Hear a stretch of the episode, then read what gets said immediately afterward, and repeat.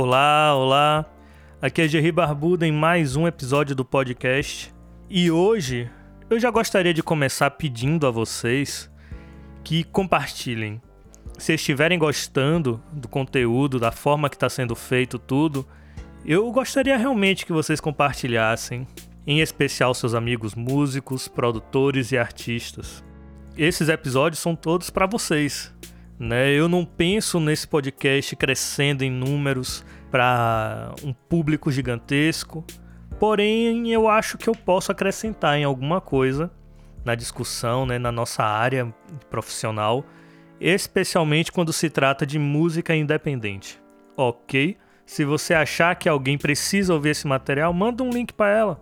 Com certeza pode acrescentar alguma coisa para essa pessoa e vai me ajudar também. E vamos ao episódio.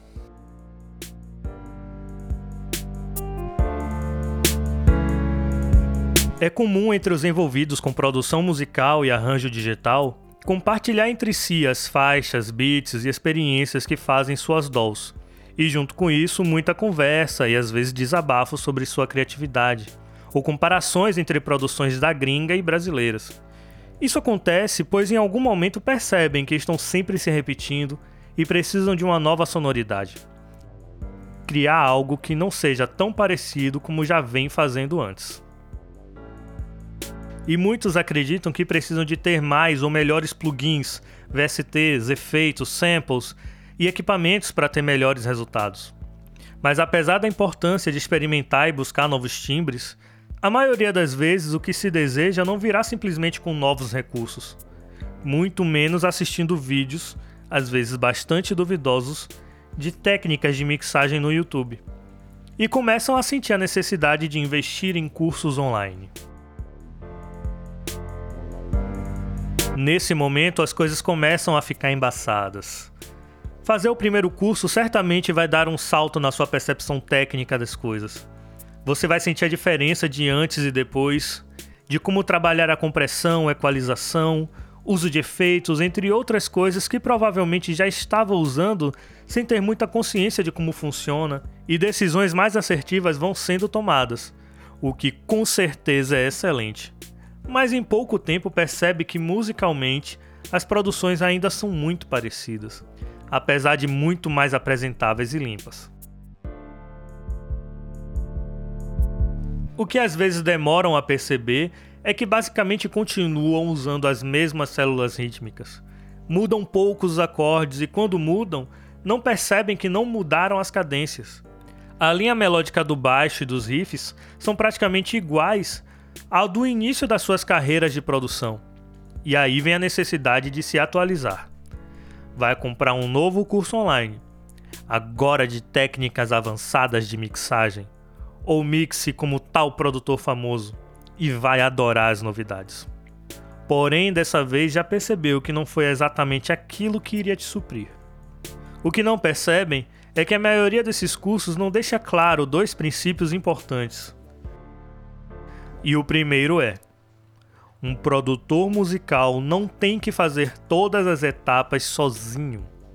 Dentro da cultura de produção digital, às vezes se reforça essa ilusão de que o profissional vai elaborar uma faixa de cabo a rabo e entregar para o cliente colocar a voz.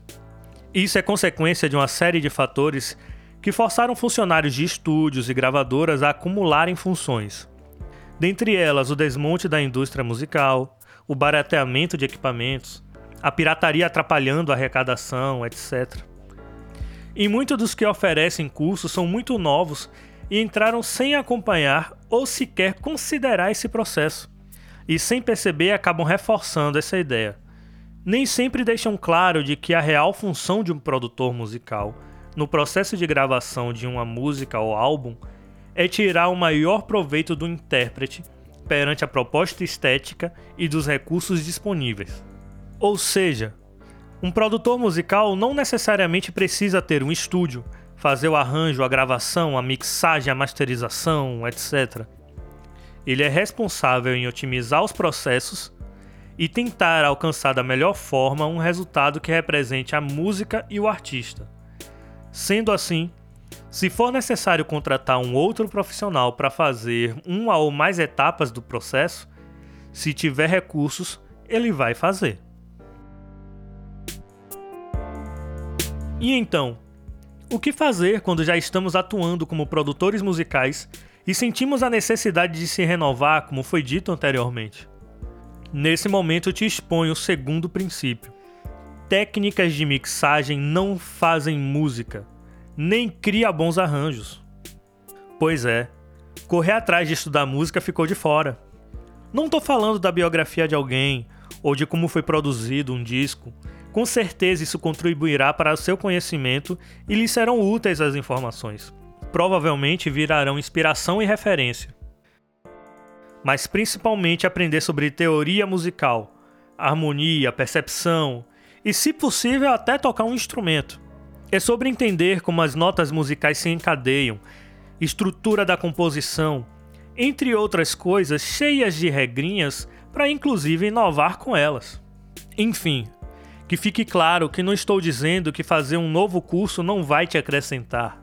Às vezes é necessário uma reciclagem, ou querer entender como funciona melhor um outro programa que precise usar, e às vezes até descobrir recursos que nunca explorou na qual você está usando. Mas se você vive essa realidade de produção, se propondo a elaborar faixas inteiras praticamente sozinho, é fundamental estar ciente de como funciona a sua área profissional e buscar conhecer todas as etapas para poder estabelecer valores compatíveis com todos os serviços que está prestando e até delegar tarefas para outro quando isso for necessário. E sim, vai agora se matricular numa aula de música.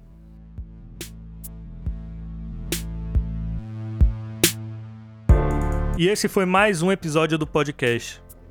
Espero que tenha gostado. E se gostou, comece a seguir, a se inscrever né, na sua plataforma favorita. Mande para seus amigos e aspirantes a produtores musicais. E por enquanto é isso. Um grande abraço. Até a próxima quinta.